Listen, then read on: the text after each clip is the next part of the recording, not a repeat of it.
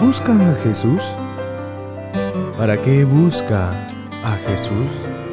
Mire conmigo el libro de Juan capítulo 6 verso 25 en adelante. Y hallándole al otro lado del mar, le dijeron, Rabí, ¿cuándo llegaste acá?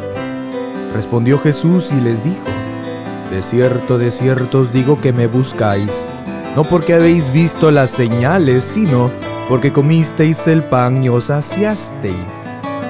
Dijo Cristo que esta gente le buscaba solo porque les había dado de comer y habían quedado satisfechos. ¿Por qué busca usted a Jesús? ¿Solo por lo que Él le puede dar o por lo que Él representa para usted? ¿Busca a Jesús por Él? No por el beneficio, sino por la relación con Él. No busque a Jesús con todo esfuerzo por solamente su poder, sino búsquelo realmente por la relación que puede disfrutar con Él.